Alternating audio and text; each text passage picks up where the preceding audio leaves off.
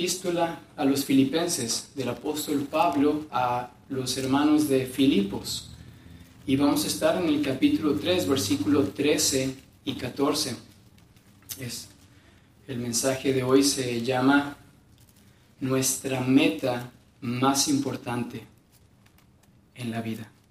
Nuestra meta más importante en la vida. El apóstol Pablo es sumamente claro en su meta. Y lo que vamos a ver ahora es identificar eso que a él le pasó y cómo aplica a nuestras vidas. Filipenses capítulo 3, versículo 13 al 14. Voy a estar leyendo desde la versión Reina Valera. Si alguno de ustedes tiene otra versión, solo siga con su mirada en los versículos 13 y 14. Dice así la palabra de Dios. Hermanos, yo mismo no pretendo haberlo ya alcanzado, pero una cosa hago, olvidando ciertamente lo que queda atrás y extendiéndome a lo que está delante. Versículo 14. Prosigo a la meta, al premio del supremo llamamiento de Dios en Cristo Jesús. Oremos. Santo Dios, amado Padre, tú eres supremo. Tu nombre sobre todo. Majestuoso, digno Señor de toda nuestra reverencia. Vengo aquí delante de ti con el privilegio que me concedes y al mismo tiempo sabiéndome responsable, Señor, de hablar tu palabra. Te pedimos, Padre, que hables tú a través de tu siervo. Edifica a mis hermanos, a mis hermanas, sus familias. Sea lo que sea que esté pasando, Señor, en, en ellos, después de todos estos 365 días que pasaron, que concluyen un año. Ahora estamos avanzando en uno nuevo, Señor, y queremos proseguir a la meta, la meta de nuestra vida cristiana Queremos ser como tu Hijo.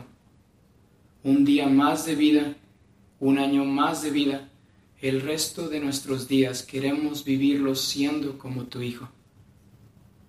Ese es el propósito. Y te necesitamos a ti, Padre, para que nos despojemos del pasado, vivamos apasionadamente en el presente y estemos tomando nuestro futuro que está en Cristo Jesús como nuestro, seguro, garantizado. Todo esto te lo pedimos en el nombre de Cristo Jesús. Amén. Hermanos, nosotros sabemos que cada uno de nosotros, si somos creyentes, hemos tenido el antes y el después, ¿cierto? El antes y el después de nuestras vidas. Ninguno nació en el vientre de su mamá creyente, sin necesidad de que Dios no interviniera en uno. Cada uno de nosotros tenemos ese momento, ese día que de alguna u otra forma cambió el rumbo de nuestra vida, la meta de nuestra vida. Veníamos en el camino hablando entre hermanos y decíamos, ¿tenías planes antes de ser creyente? ¿Tú tenías alguna meta, alguna aspiración? El apóstol Pablo tenía una y la tenía bien señalada. Mírenlo conmigo el contexto. Filipenses capítulo 3, versículo 4 en adelante. Escuchen la meta, las, las tan grandes exigencias que tenía Pablo y lo que él mismo sabía que estaba logrando. Versículo 4, capítulo 3 aunque yo tengo también de qué confiar en la carne. ¿Por qué, Pablo? Porque si alguno piensa que tiene de qué confiar en la carne, yo más. En mi antigua vida, mi meta era que yo fuera circuncidado al octavo día, del linaje de Israel, de la tribu de Benjamín, hebreo de hebreos en cuanto a la ley fariseo, en cuanto a celo, perseguidor de esa secta llamada iglesia en el contexto de las palabras de Pablo, después lo vamos a ver, así se refiere a la iglesia él. Dice, en cuanto a la justicia que es en la ley, irreprensible, pero cuantas cosas eran para mí ganancia las he estimado como pérdida por amor de Cristo. Él tenía una meta, él tenía un trasfondo, él tenía un pasado demasiado pesado. Él había nacido, por así decirlo, en un núcleo familiar de la descendencia de Benjamín. Quiere decir que tanto por su papá como por su mamá, ambos tenían genealogías de la tribu de Benjamín. Era decir, era 100% puro de Benjamín, Saulo de Tarso. No tenía como ah, un familiar de los gentiles y uno de Benjamín. No, todos sus antecesores eran de Benjamín. Y en cuanto a su crianza desde pequeño, era sumamente estricto y riguroso. Su meta en la vida era, mi papá fue un rabino, yo quiero ser un rabino. Por lo tanto, colóquenlo en los pies del rabino Gamaliel. Y ahí está el pequeño Saulo, con un celo por memorizar el Antiguo Testamento, un celo por memorizar no tan solo Génesis 1.1, que para nosotros es súper fácil, ¿no? En el principio Dios creó los cielos y la tierra y estamos en la escuela dominical bien contentos. O los papás dicen, Efesios 5:25, maridos, amar a vuestras mujeres como Cristo amó a la iglesia. Y ya es todo lo que se sabe en Efesios capítulo 5. Pero Pablo, Saulo, de pequeño, con un celo, memorizando todo el Pentateuco. Desde Génesis capítulo 1, versículo 1, hasta Deuteronomio. Todo. Aprendiéndoselo, viviendo, tratando de decir, papi, mami, yo fui circuncidado el octavo día, ¿qué más hay que hacer? Mi meta, mis anhelos, todo lo que él quería hacer estaba consumiéndolo, sus energías. Totalmente, él estaba dispuesto a cumplir esto. Pero miren lo que pasa aquí. Después, versículo 7, pero cuantas cosas eran para mí ganancia, las he estimado como pérdida por amor de Cristo. Algo pasó aquí. Quisiera ver si algunos de ustedes se encuentra familiarizado con el libro que cuenta la historia de cómo pasó eso. Fue nada más y nada menos que el libro de los Hechos donde se le menciona por Saulo por primera vez. Acompáñenme en sus Biblias a Hechos capítulo, vamos al capítulo 8. Hechos capítulo 8. Y les voy a leer la historia de cómo va el desarrollo de este hombre apasionado por su carrera antigua y cómo alguien se atraviesa y le cambia el rumbo de su vida. Porque eso es lo que quiero que nosotros tengamos para nuestro nuevo año que el que controló la vida de Saulo, que iba camino a Damasco, es el mismo que controla tu vida, camino a donde ibas, y te está dirigiendo este nuevo año hacia la meta que es Él. Miren lo que dice conmigo, el versículo 1, y vamos a leer al versículo 3. Hechos, capítulo 8, versículo 1 al 3. Y Saulo consentía en su muerte en aquel día hubo una gran persecución contra la iglesia que estaba en Jerusalén y todos fueron esparcidos por las tierras de Judea y de Samaria, salvo los apóstoles. Y hombres piadosos llevaron a enterrar a Esteban e hicieron gran llanto sobre él.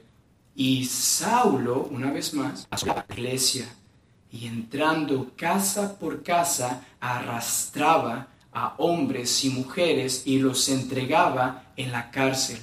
¿Cómo hacía eso? Contexto, versículo capítulo 7 y vamos a ver el versículo 56 en adelante para que vean lo que está pasando acá. Porque básicamente Esteban está siendo apedreado, Saulo aparece para consentir en su muerte, que es lo que nos narra el capítulo 8, y miren lo que dice. Hechos capítulo 7, y vamos a leer desde el versículo anterior, que es en 54. Oyendo estas cosas, se enfurecieron en sus corazones y crujían los dientes contra él. Pero Esteban, lleno del Espíritu Santo, puesto los ojos en el cielo, vio la gloria de Dios y a Jesús que estaba a la diestra de Dios, y dijo, He aquí, esto es impresionante, he aquí veo los cielos abiertos y al Hijo del Hombre que está a la diestra de Dios. Entonces ellos dando grandes voces se taparon los oídos y arremetieron a una contra él y echándole fuera de la ciudad le apedrearon y los testigos pusieron sus ropas a los pies de un joven que se llamaba Saulo. Ahora hermanos, esto es muy interesante, porque aquí viene la historia del pequeño joven celoso que crece del linaje de Benjamín y está llegando un punto, un momento donde su celo se ha, se ha ido por los límites. Ha llegado el punto de decir, esos que dicen ser iglesia están blasfemando contra Dios porque están adorando a un tal Jesús que dice ser el Mesías. Y muy probablemente Saulo sabía ya de que Jesús había discipulado a sus apóstoles, porque Saulo estaba joven y estaba viendo todos los alborotos que se hacían en Jerusalén.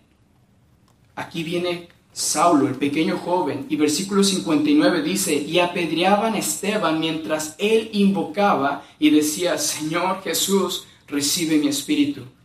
Y puesto de rodillas, clamó a gran voz, Señor, no les tomes en cuenta este pecado. Y habiendo dicho esto, durmió. Algunos han dicho que la oración de Esteban, de manera casi inmediata después, se aplica en la vida de Saulo. Es como si el que está apedreando a Esteban, el joven Esteban, por el joven Saulo, llega el momento donde lo va a matar, apedreado, a consentir en su muerte, pero Esteban ora por su salvación. Y es interesante, hermanos, cada uno de nosotros sabemos que el que controla nuestra vida no somos nosotros, es Dios. Pero ¿cómo es Dios tan paciente con nosotros que toma al que van a apedrear, su hijo Esteban, toma a Saulo que va a consentir en su muerte y al mismo tiempo el mismo Jesús que se deja ver para que Esteban vea un, un destello, una probada de la gloria con la que él va a estar en momentos.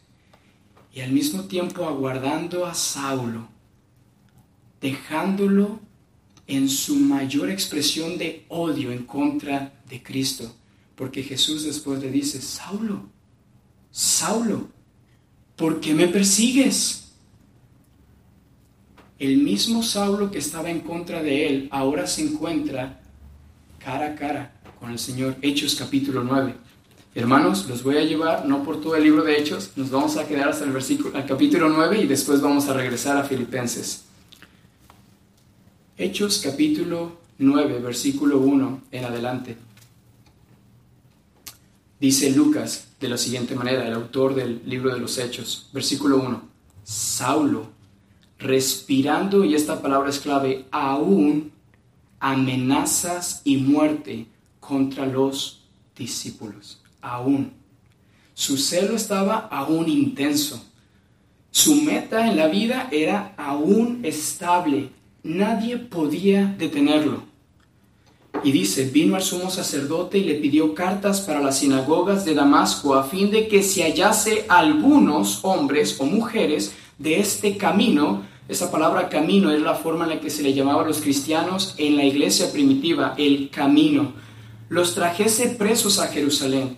Mas yendo por el camino, aconteció que al llegar cerca de Damasco, repentinamente le rodeó un resplandor de luz del cielo y cayendo en tierra, oyó una voz que le decía, Saulo, Saulo, ¿por qué me persigues?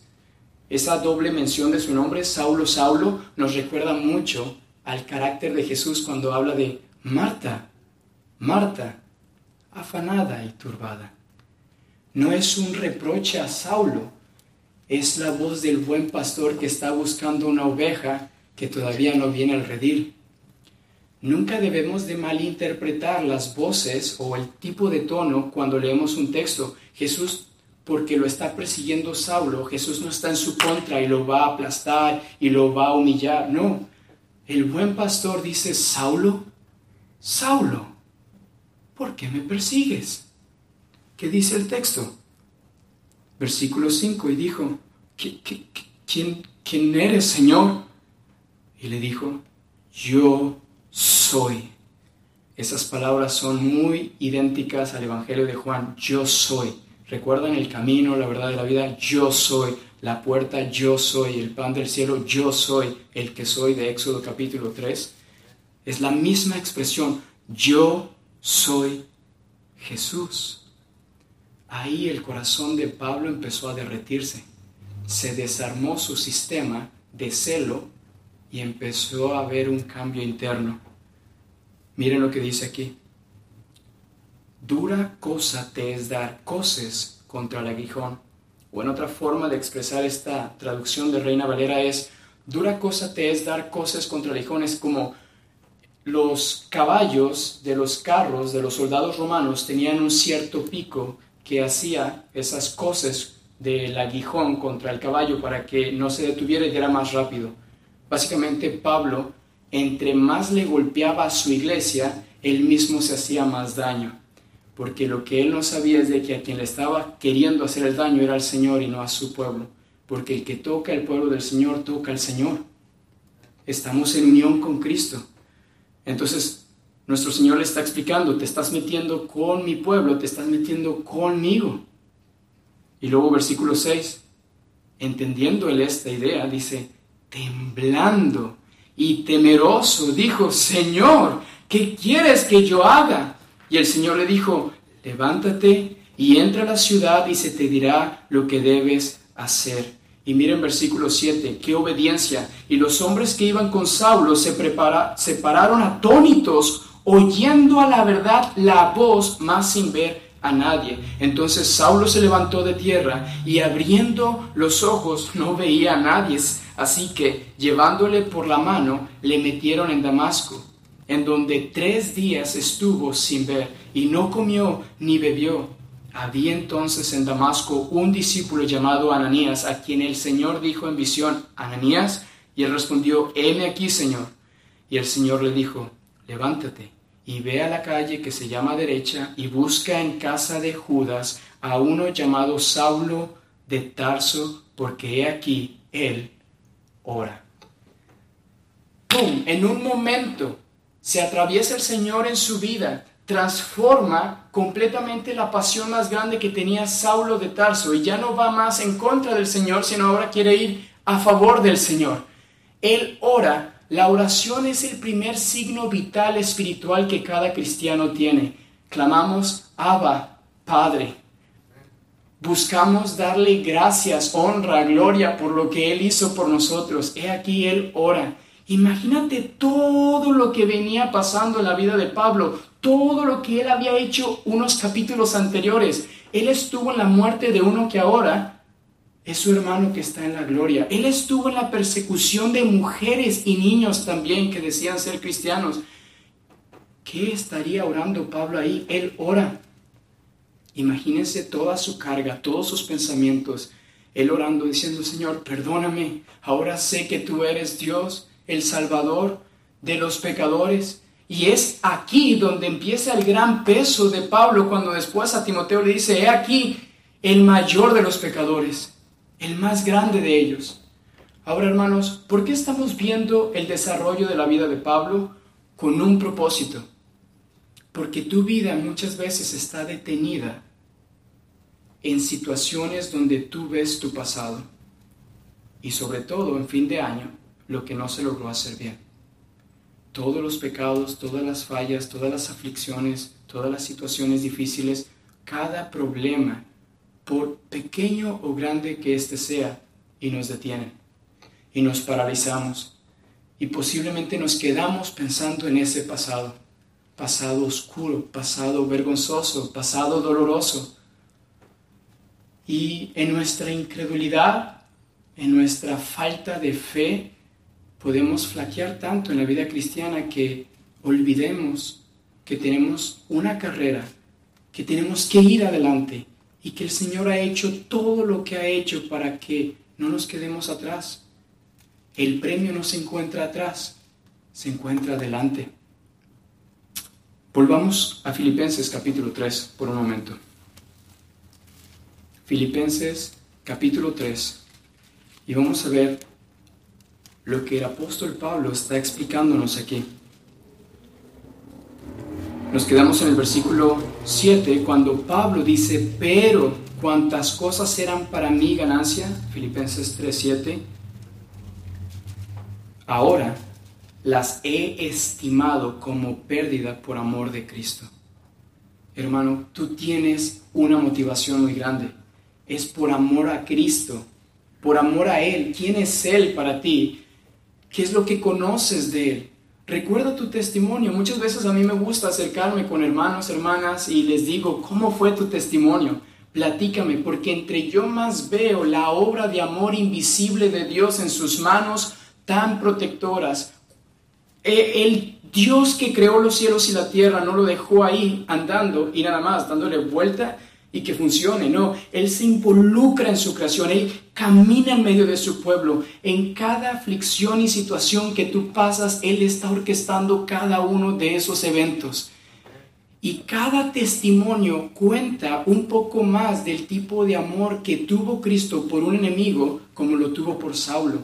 Saulo pensaba en odiar a Cristo, Saulo pensaba en matar al pueblo de Cristo, Cristo pensaba en amar a Saulo Cristo pensaba en salvar y darle vida a Saulo y se la dio.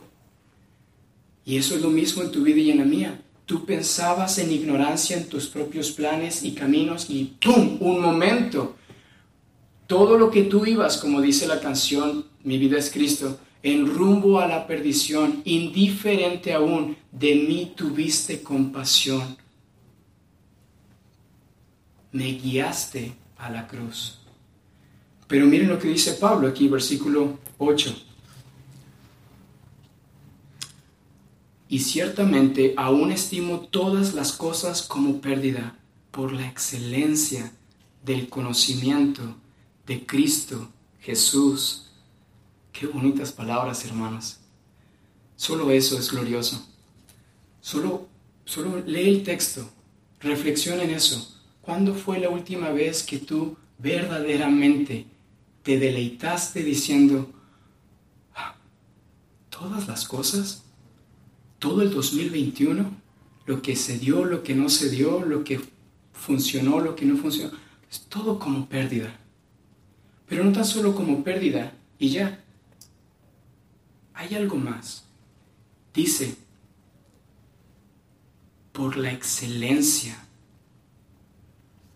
un amor exquisito un amor excelente, una persona tan digna, un Señor, un amo, un Salvador tan bueno, tan compasivo, tan misericordioso, tan atento, tan creativo, tan fiel, tan bondadoso, tan poderoso, tan soberano. Piensa en Él por un momento. La excelencia de Cristo, del conocimiento de Cristo. ¿Cuánto conoces tú de Él? ¿Cuánto fue tu conocimiento en el 2021 que estás conforme y satisfecho? ¿No quieres crecer un poquito más? ¿No quieres decir por qué este corazón antes, en mi vida pasada, en mis metas, palpitaba de adrenalina y emoción por cosas tan temporales? Pero ¿por qué? ¿Por qué no tenemos esta excelencia del conocimiento? Todo por pérdida y todo por ganancia con Él. Oh, que me hablen de su deidad, de su divinidad, de que Él fue el creador de todo, sustentador de todo, que controla todas las cosas con la palabra de su poder y que al mismo tiempo tiene tanto en su forma minuciosa, es decir, no tan solo se dedica a lo macro, pero a lo micro. Y Él te entretejió en el vientre de tu mamá, de tu mami. Él te formó allí tus huesitos, tus tendones, tus nervios, todo. Él dio el tipo de personalidad que tienes hasta este tiempo. Él sabe cuál es el tipo de problema de tu carácter que no te gusta, todo. Y lo hizo para santificarte y hacerte a su imagen y semejanza. Para que cada vez que tú digas, ¿por qué no me salvó desde pequeño? ¿Por qué tuve que vivir todas estas cosas? Y aún sumándole el 2021, todo lo que pasó, es para que te des cuenta que era la única manera en la que este texto tuviera tal peso, tal sentido, fuera tan razonable que dijeras, enséñame más, enséñame más de la excelencia del conocimiento de Cristo. ¿Y qué sabe Pablo de eso? Miren, versículo 9. Y ser hallado en Él, no teniendo mi propia justicia. Aquí viene el punto. Yo les leí, para todo esto es una introducción, van a decir, Alex, qué introducción tan más larga, porque mis versículos son 13 y 14, pero es necesario tal introducción para que se familiaricen a mi punto. Al final mis palabras van a ser muy cortas, la meta es ser como Cristo, pero tiene más peso y sentido cuando te empiezan a poner delante de ti el desarrollo de lo que alguien como el apóstol Pablo fue un ejemplo para cada cristiano de que esa es la manera de nuestra vida cristiana, la única manera digna de vivir, digna de acuerdo al llamamiento que recibimos. Miren el versículo 9, ser hallado en él, no teniendo mi propia justicia. Pablo conocía algo de la excelencia del conocimiento de Cristo, en que Pablo todo lo que venía haciendo en su meta en la vida era ser justo delante de Dios, agradar a Dios y entonces estar en paz con Dios. Y si estaba en paz con Dios, cumplía todo. Pero ahora que se da cuenta cuando Jesucristo nuestro Señor se aparece en camino a Damasco y lo transforma, dice, yo no tenía justicia, yo no tenía mi propia manera de agradarlo a Él. Fue Cristo Jesús quien vivió en mi lugar. Y entonces en la mente del apóstol Pablo, hermanos, Aquí les voy a leer otro texto, y esta vez estoy yendo a varios textos porque hay tanto de la vida del apóstol Pablo, pero solo quiero señalar lo más importante. Acompáñenme a Corintios, segunda de Corintios, y vamos a leer en el capítulo 5, versículo 11 al 21.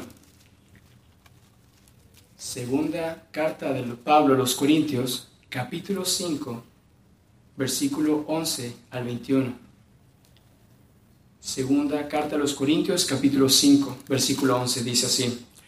Conociendo pues el temor del Señor, persuadimos a los hombres, pero a Dios le es manifiesto lo que somos y, respet, y espero que también lo sea a vuestras conciencias.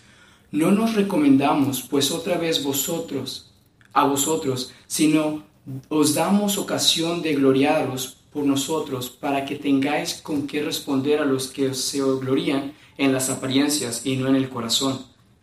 Porque si estamos locos es para Dios, y si estamos cuerdos es para vosotros, porque el amor de Cristo nos constriñe, pensando en esto, que si uno murió por todos, luego todos murieron y por todos murió para que los que viven ya no vivan para sí, sino para aquel que murió y resucitó por ellos. Es pareciera que el, el sistema de valores, la forma que palpitaba el corazón de Pablo en querer vivir para sí mismo y así agradar a Dios, dice, no, no, no, no, no, Cristo murió por ti y por mí, para que los que viven para Él ya no vivan para ellos mismos, sino para aquel que murió y resucitó. Entonces Pablo viene de esta transformación a lo que es su vida en Cristo y dice, por amor de Cristo que nos constriñe, es que nosotros hacemos esto. ¿Qué dice? Versículo 16, de manera que nosotros de aquí en adelante a nadie conocemos según la carne y aun si a Cristo conocimos según la carne, ya no lo conocemos así. De modo que si alguno está en Cristo, nueva creación es. Las cosas viejas pasaron, he aquí todas son hechas nuevas. Le cambió la vida al apóstol Pablo cuando en camino a Damasco Cristo lo transformó. Le hizo nuevas todas las cosas. Pero hay un problema, hermanos, en nuestro texto que vamos a leer en el versículo 13. Porque Pablo parece que todavía, después de aproximadamente estar encarcelado en Roma y desde entonces estar escribiendo a finales del año 60 a los filipenses, se les llaman las cartas de la prisión porque el apóstol Pablo ya está en prisión, escribe a Filemón, Colosenses, Éfeso y Filipenses. Filemón, Colosenses, Éfeso y Filipenses. hermanos, asombroso que el apóstol Pablo, aún estando desde la prisión, pensando él en esto, pueda decir las palabras, Cristo me hizo nueva criatura y las cosas viejas pasaron, he aquí todas son hechas nuevas. Yo creo que muchos de ustedes se sorprenderían si tuviéramos al apóstol Pablo y nos dijera, oh hermanos, pero ustedes no saben cuántas veces Satanás con sus dardos de fuego me recuerda los pecados pasados, todo lo que hice en el pasado. Alex, ¿de dónde sacas eso? Filipenses 3:13 dice, hermanos míos, yo mismo no lo he alcanzado, pero una cosa hago, ciertamente olvidando lo que queda atrás, prosigo adelante. En tu vida, hermano, en este año hay muchas cosas que tienes que dejar del 2021 y de tu vida pasada que ya no debe de ser un obstáculo como peso en la carrera de la fe, sino despojémonos de todo peso. Estos versículos básicamente son recordatorios que Pablo mismo tenía que decirse para después enseñarle a la iglesia, porque sabemos, el que enseña tiene que haber aprendido la enseñanza para podérsela comunicar a otros. Así tiene más peso y credibilidad sus palabras. Eso es asombroso. Pablo sabe que Cristo lo salvó, Cristo lo transformó, le borró su pasado, le ayuda en su presente y le garantiza su futuro. Así como a ti y a mí. Y dice, versículo 18 de 2 de Corintios, capítulo 5.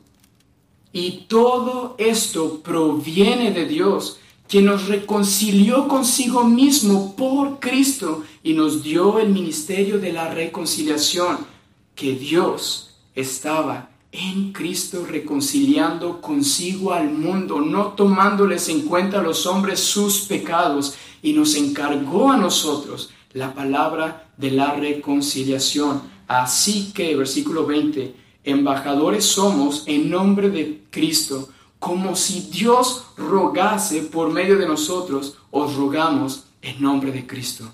Reconciliaos con Dios. Y versículo 21, hermanos, el versículo 21 creo que es el estímulo de Pablo, ese combustible espiritual que hacía que Pablo dijera, si me van a dar 40 látigos menos uno, 40 azotes menos uno, está, está bien. Si voy a pasar persecución, está bien si voy a estar en naufragios, está bien. Si van a estar todos los judíos en mi contra, está bien. Si van a confundir mi ministerio, pase lo que pase en mi vida cristiana, está bien. ¿Por qué? Versículo 21. Porque aquel que no conoció pecado, por nosotros lo hizo pecado, para que nosotros fuésemos hechos justicia de Dios en él. Básicamente, les doy una ilustración para que vean esto. Y, lo hablaba con los hermanos hace poco en una reunión de, de diciembre que tuvimos.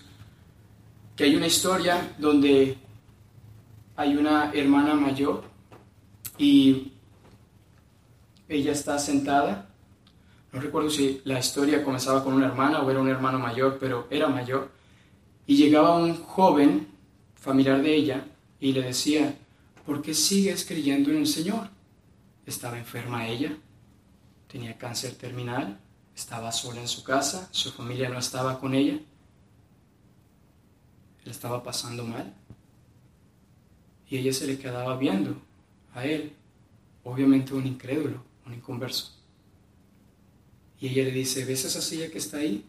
Satanás viene cada día y me dice lo mismo. ¿Y sabes qué hago yo? Yo voy, le tomo la mano y le muestro la cruz y le muestro el crucificado, la corona de espinas, su costado traspasado, sus pies traspasados y le digo, ¿por qué estoy aquí creyendo en Él todavía? Porque yo debería haber estado allí, pero yo estoy aquí. Esa es la actitud del apóstol Pablo. Al que no conoció pecado, Cristo, Dios por nosotros lo trató como el que cometió todos tus pecados todos nuestros pecados ahí. Y fue ahí donde la transacción, que era el el constante bombear del corazón de Pablo estaba, es que él no conoció pecado y por mí lo hizo pecado y yo era el transgresor y yo merecía el castigo, pero él fue castigado en mi lugar y aún así me amó y me amó hasta el fin. Y su amor, el amor de Cristo que Pablo conocía, Pablo conocía los atributos de Cristo, su amor, su paciencia, su bondad, su justicia, su compasión, la fidelidad, cada uno de los atributos, su providencia, su soberanía, a favor de Pablo, a favor tuyo, para que pases lo que pases en tu vida cristiana, recuerdes, estar ahí, o no importa en qué circunstancia yo me encuentre seguiré la vida cristiana, seré como mi Señor y Salvador. Él es digno de mi amor, de mi fe, de mi entrega y aún de mi pasión, pasión por Cristo. Volvamos a Filipenses.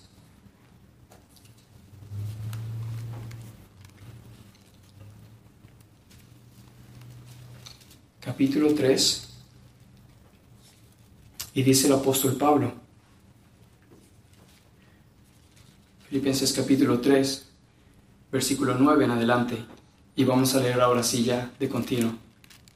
Versículo 9. Y ser hallado en Él, no teniendo mi propia justicia que es por la ley, sino la que es por la fe de Cristo, la justicia que es de Dios por la fe. Versículo 10. Esto es tan dulce, a fin de conocerle y el poder de su resurrección en otras palabras, Pablo está diciendo, hermanos, yo ya soy apóstol, ya he sufrido, conozco mi ministerio, lo que Él hizo que cambió el rumbo de mi vida y la meta a la que me dirijo. Y aún les digo algo, hermanos, como el apóstol Pablo, aún quiero conocerle más a Él. Y quiero experimentar el poder de su resurrección Quiero que todos los pecados, todas mis fallas, todo lo que no hice bien durante todo este último año, por favor, el poder de su resurrección, que este hombre pueda ser lo más semejante a aquel hombre que estará en la glorificación, conforme a la estatura del varón perfecto Oh, que esta mujer que está aquí sea lo más semejante a la mujer, no de Proverbios 31, aunque es muy buen retrato, pero semejante a Cristo, su mirada, su ternura, sus palabras, el fruto de su espíritu, la manera en la que Él te toma y te transforma y te lleva a cabo en maneras en las que nunca lo habías conocido, pero que Él está a tu lado, transformándote más y más en medio de tu soledad a fin de conocerle. ¿Cuántas veces estuvo solo Pablo? Muchas veces. A veces todos lo habían dejado. Demas se fue amando al mundo, Timoteo está en Éfeso, Lucas, el médico amado, anda haciendo su trabajo, Pablo ahí. Y Pablo tenía el momento de decir, oh, oh, a fin de conocerle, oh, quiero conocerle más.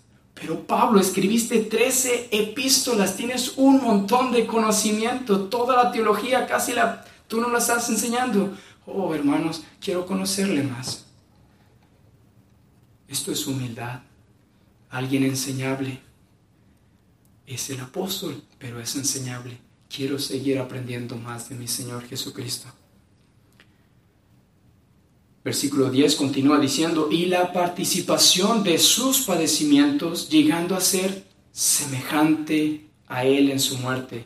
Y si en alguna manera llegase a la resurrección de entre los muertos, Él está esperando que si mis padecimientos van a ser tantos que no me matan, quiero llegar a la resurrección.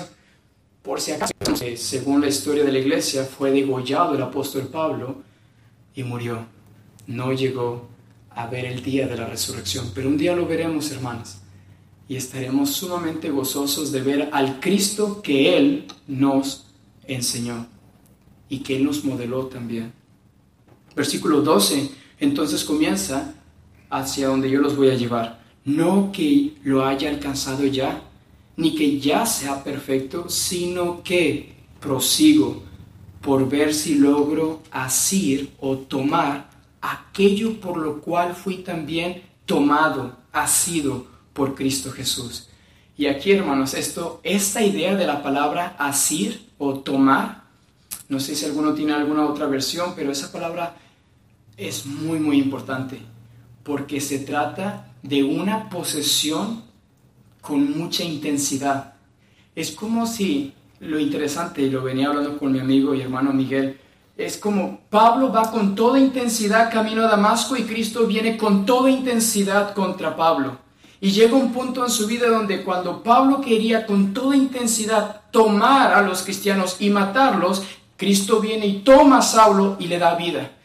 Cuando Saulo viene con toda intensidad, con todo su ritmo de vida, en cuanto a jactarse y ser alguien queriendo ser superior a los demás, Cristo viene y lo toma y lo hace inferior y le dice, tú tienes que ser siervo de todos los demás. Cuando Saulo viene con toda la carga por querer agradar a Dios, Cristo viene y dice, vas a hacerlo a mi manera. Tú vas a ser encomisionado para honrarlo en la manera que no te lo imaginabas. Los planes de Pablo no eran los planes de Cristo, eran mejores los de Cristo. Y me imagino, hermanos, ¿por qué estarás tú por pasar en este 2022? Nadie quiere COVID, nadie quiere enfermedad, nadie quiere aflicciones. Ninguno de nosotros queremos eso, pero ¿recuerdan que nuestro Señor nos enseñó a orar, no se haga mi voluntad, sino la tuya? Básicamente el texto dice que Cristo tomó a Saulo de tal manera que ahora las ganas con las que se quedó Saulo quiere tomar a Cristo para hacerlo ahora suyo. Quiero conocerlo más a Él, quiero hacerlo más a Él, quiero tomarlo conmigo, así como tienes al niño en los brazos. Quiero tenerlo juntamente conmigo. Y así estamos con Él, juntamente con Cristo. Pero Pablo quiere experimentar esa realidad. Dice, versículo 13, conclusión, hermanos, yo mismo no pretendo haberlo ya alcanzado. ¿Qué cosa, Pablo? A Cristo tomarlo a Él, llegar a la estatura del varón perfecto. Pero, ¿qué haces, Pablo, entonces? Versículo 13. Pero una cosa hago, olvidando ciertamente lo que queda atrás y extendiéndome a lo que está delante. ¿Qué es lo que está delante, Pablo? Versículo 14. Prosigo a la meta, al premio del supremo llamamiento de Dios en Cristo Jesús. Hermanos, básicamente el versículo 13 dice, hermanos, ahora les digo, yo no lo he logrado, soy el apóstol, sí, uno de los, de entre los doce, fui quizás el, tercero, el terciavo, el décimo tercero. Y como un abortivo me tuvo el Señor, aquí estoy hermanos. Por la gracia de Dios he trabajado más que los doce apóstoles he destacado muchísimo más, he aventajado, así como aventajaba en el judaísmo a muchos, he aventajado a muchos en el cristianismo, pero hermanos, me encantaría que supieran que si yo me bajo de la plataforma, estas son las palabras de Pablo, les diría a ustedes, a cada uno, no crean que ustedes están en un nivel inferior y yo en uno superior. Dice Pablo, yo mismo no pretendo haberlo ya alcanzado. Y ustedes dirían, ¿qué? Pero tú eres Pablo, el apóstol de Jesucristo por la voluntad de Dios. Sí, pero yo soy un hermano. Versículo 13, ¿cómo empieza diciendo? Hermanos. Esto es humildad al extremo. Hermanos, si Cristo nos hubiera dicho todas estas palabras, una cosa hago, me extiendo a la gloria de mi Padre y volveré por ustedes y ustedes llegarán ahí. Todos diríamos, como muchos ateos suelen decir y los que no aceptan el cristianismo, sí, pues Él era Dios, Él puede hacer muchas cosas. Él pudo haber vivido sin pecar porque Él era Dios y Él pudo haber hecho todos los milagros porque Él era Dios. Pero no, Jesucristo no hizo todo solo porque era Dios. Él hizo todo como un hombre, dependiendo del poder del Espíritu Santo para que como hombre pudiera entonces cumplir lo que el primer hombre, Adán, falló. Y entonces Dios conociendo nuestras excusas, excusas, excusas, dicen, yo sé que mi Señor, bueno, El Señor Jesucristo, Filipenses capítulo 2, está ahí su ejemplo, que se despojó de ser en forma de Dios y no estimó el ser igual a Dios como algo a que aferrarse, sino que fue alguien que tomó nuestra naturaleza humana y se encarnó. Entonces, miren esto, hermanos, el paralelo. Cristo viene de la gloria y desciende, y luego Dios le da un nombre sobre todo nombre y vuelve a ascender. Pablo viene de sus logros del judaísmo israelita, hebreo de hebreos, en cuanto a la ley fariseo, y Dios lo humilla a un punto donde es todo por basura y pérdida. Y entonces Pablo dice, hermanos, síganme a mí el ejemplo como yo estoy siguiendo el ejemplo de Cristo. Viene de la gloria, se humilla en la cruz, llega a la gloria. Nosotros creemos que venimos de la gloria en el mundo, nosotros tenemos que pasar por la cruz y sabernos basura o estiércol. Y somos nosotros invitados a ir a la gloria, a la meta al supremo llamamiento del supremo Dios soberano que tenemos. Y ahí dice, hermanos, olvidando ciertamente lo que queda atrás y extendiéndome a lo que está delante. Prosigo, prosigue, hermano, hermana, a la meta que este 2022, con la gracia de Dios, tus resoluciones, tus metas no sean muchas de acuerdo a tus propios planes, que sea una la que sobrepase a todas las demás, una sola prioridad. Yo quiero verle a Él cara a cara, yo quiero ser como Él, yo quiero ser hallada fiel, yo quiero ser hallado íntegro, yo quiero ser hallado lo más semejante posible a Cristo, para que si, por ejemplo, en medio de una enfermedad, de una aflicción, Dios te llama a su presencia, tú fuiste el instrumento que mostró lo más que se pudo a Cristo en tu vida. Eso es lo que Pablo está diciendo aquí, que lo más que puedas mostrar tú no tan solo el buen ejemplo de Jesús, no, es que yo quiero conocerle, Alex, yo quiero continuar viviendo por Él y quiero terminar por Él.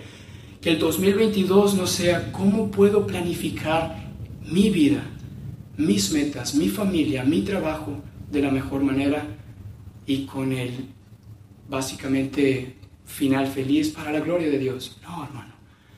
¿Cómo podemos decir, Alex, este 2021 en estas áreas de tu vida no reflejaste nada a Cristo? ¿Cómo este próximo año la meta la colocarás y dirás, ya no vivo yo, vive Cristo en mí, quiero vivir y morir por Él? Que Él sea la meta, que Él sea nuestro todo. Y solo para terminar, hermanos, les quiero dar una palabra de ánimo que sé que lo van a poder considerar porque es la confesión de fe que tenemos. Pero muchas veces el proponernos metas sabemos que terminan a veces a mediados de año o un poquito antes o algunos ya casi al final, pero terminan.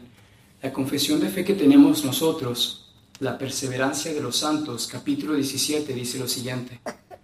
Aquellos a quienes Dios ha aceptado en el amado y ha llamado eficazmente y santificado por su Espíritu, y a quienes ha dado la preciosa fe de sus elegidos no pueden caer ni total ni definitivamente del estado de gracia, sino que ciertamente perseverarán en él hasta el fin y serán salvos por toda la eternidad, puesto que los dones y el llamamiento de Dios son irrevocables por lo que Él continúa engendrando y nutriendo en ellos la fe, el arrepentimiento, el amor, el gozo y la esperanza y todas las virtudes del Espíritu para inmortalidad. Y aunque surjan y les azoten muchas tormentas e inundaciones, nunca podrán, sin embargo, arrancarles del fundamento y la roca a que por la fe están aferrados. La palabra que usa Pablo, asidos tomados. A pesar de que por medio de la incredulidad y las tentaciones de Satanás, la visión perceptible de la luz y el amor de Dios puede nublárseles y oscurecérseles por un tiempo. Él, sin embargo, es aún el mismo, y ellos serán guardados sin duda alguna por el poder de Dios para salvación, en el que gozarán de su posesión adquirida, al estar ellos esculpidos en las palmas de sus manos y sus nombres escritos en el libro de la vida desde toda la eternidad. Oremos, hermanos. Gracias, Padre. Gracias, Señor Qué privilegio, qué gozo, qué dulzura. Conocerte a ti, saber que metas pueden ser puestas por los hombres, pero la meta que tú nos has dejado, ser como Cristo, conocer más a Cristo, querer estar con Cristo, agradarle a Cristo, no lo puede hacer el hombre. Es solo tu poder, Señor. Es solo por tu espíritu a través del instrumento de tu palabra aplicado a nuestras vidas y corazones. Te pido que animes a mis hermanas, a mis hermanos y a las familias que nos visitan y a aquellos, Padre, que están de vacaciones, aplícales tu palabra también. Tráenos a todos juntos a ser conformados a la imagen de tu Hijo y terminar la carrera de la fe hasta el fin, queriendo ser como Él y con la confianza de que tú nos perseverarás hasta el fin. Te damos gracias por esto. Ponemos el servicio en tus manos en Cristo Jesús. Amén.